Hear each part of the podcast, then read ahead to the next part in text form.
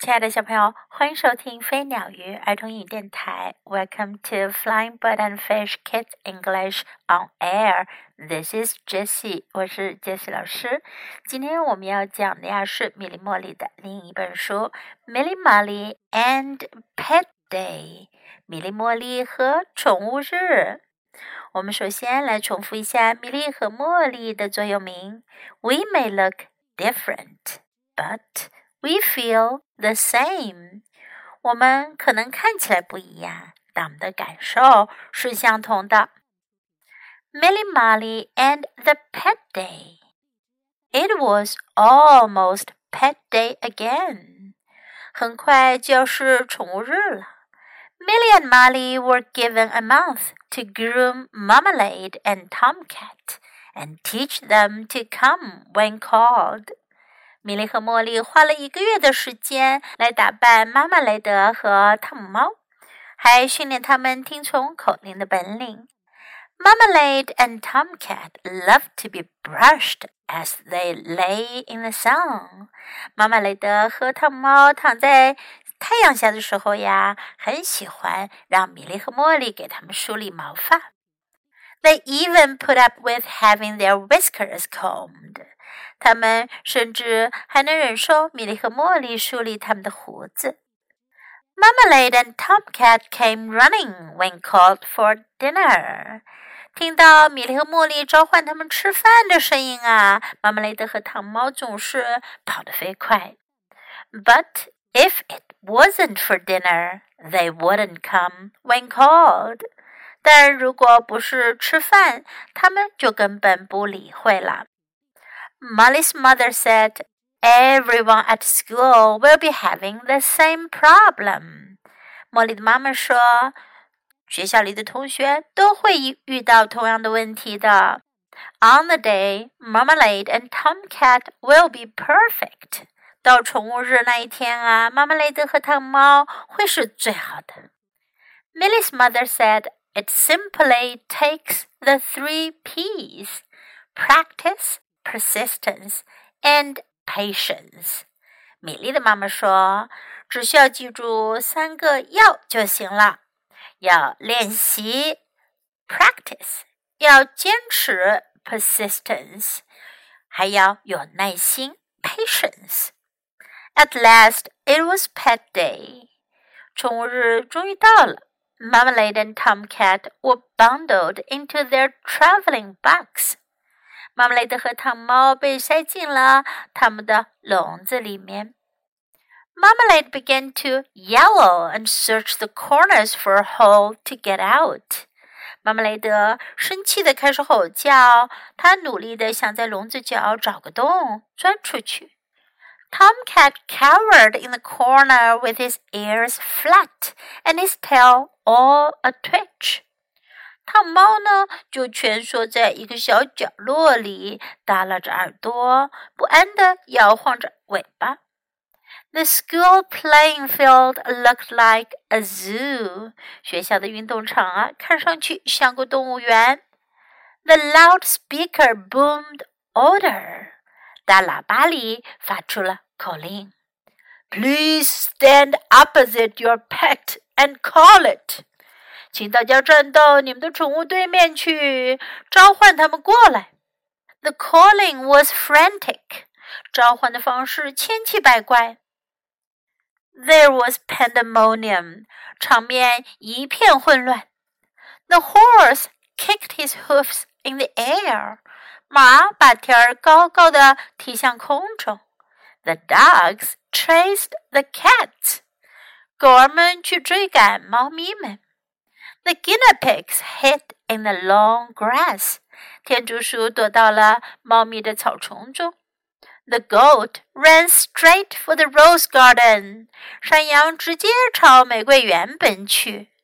The lamb latched onto the nearest big toe. 小羊羔紧紧咬住身边不知道谁的大脚趾不放。The piglet headed for home，小猪就跑向家去了。The tortoise went into his shell，乌龟把头缩到了壳里。And there was no sign of the mouse， 小老鼠彻底不见了。When everything was quiet, the tortoise came out of his shell. 当一切安静下来之后，乌龟从它的壳里探出了头。There was still no sign of the mouse. 小老鼠还是不见踪影。The tortoise inched closer to Puppy. 乌龟朝着它的主人波比慢慢地爬过去。She quietly urged him on. 波比耐心地鼓励他往前爬。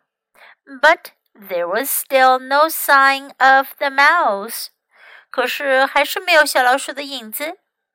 The tortoise was almost there.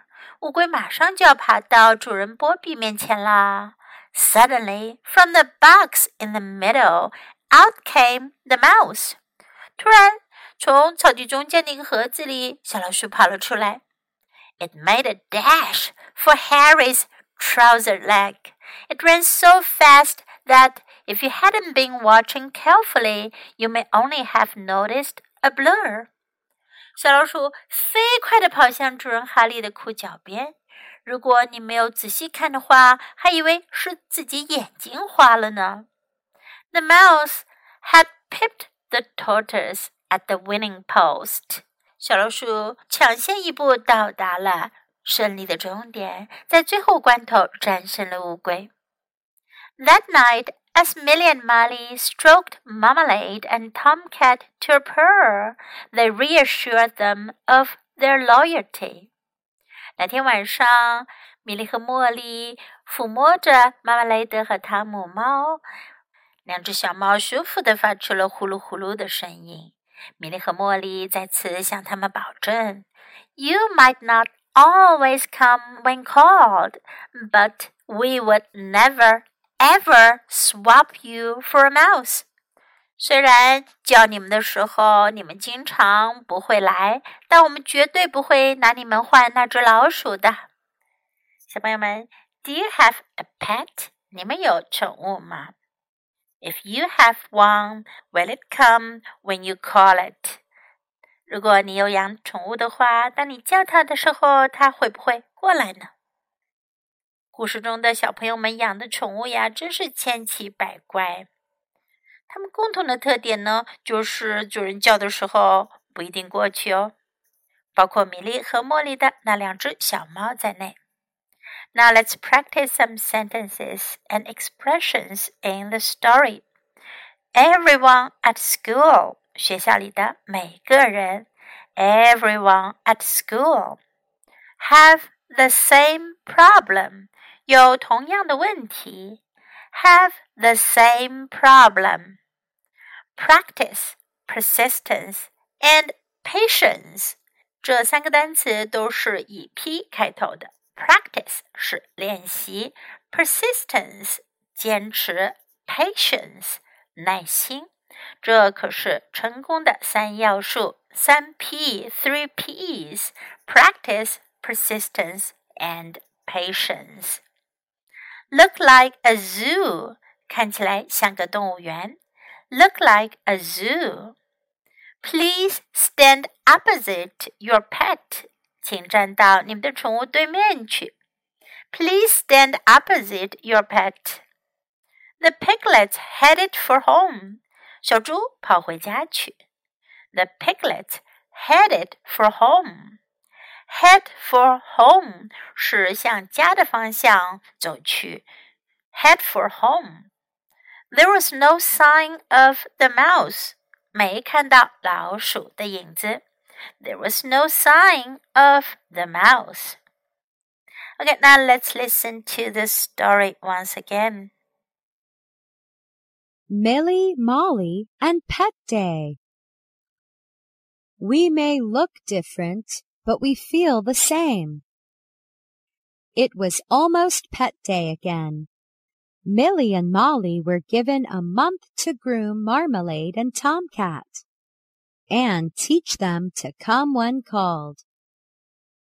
Marmalade and Tomcat loved to be brushed as they lay in the sun. They even put up with having their whiskers combed. Marmalade and Tomcat came running when called for dinner. But if it wasn't for dinner, they wouldn't come when called. Molly's mother said, Everyone at school will be having the same problem.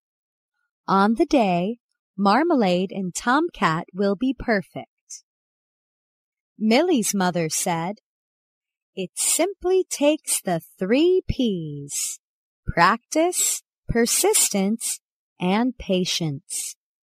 At last it was pet day. Marmalade and Tomcat were bundled into their traveling box. Marmalade began to yowl and search the corners for a hole to get out. Tomcat cowered in the corner with his ears flat and his tail all a twitch. The school playing field looked like a zoo. The loudspeaker boomed. Order! Please stand opposite your pet and call it. The calling was frantic. There was pandemonium. The horse kicked his hooves in the air. The dogs chased the cats. The guinea pigs hid in the long grass. The goat ran straight for the rose garden. The lamb latched on to the nearest big toe. The piglets headed for home. The tortoise went into his shell. And there was no sign of the mouse. When everything was quiet, the tortoise came out of his shell. There was still no sign of the mouse. The tortoise inched closer to Poppy. She quietly urged him on. But there was still no sign of the mouse. The tortoise was almost there. Suddenly, from the box in the middle, out came the mouse. It made a dash for Harry's trouser leg. It ran so fast that if you hadn't been watching carefully, you may only have noticed a blur. The mouse beat the tortoise to the finish line.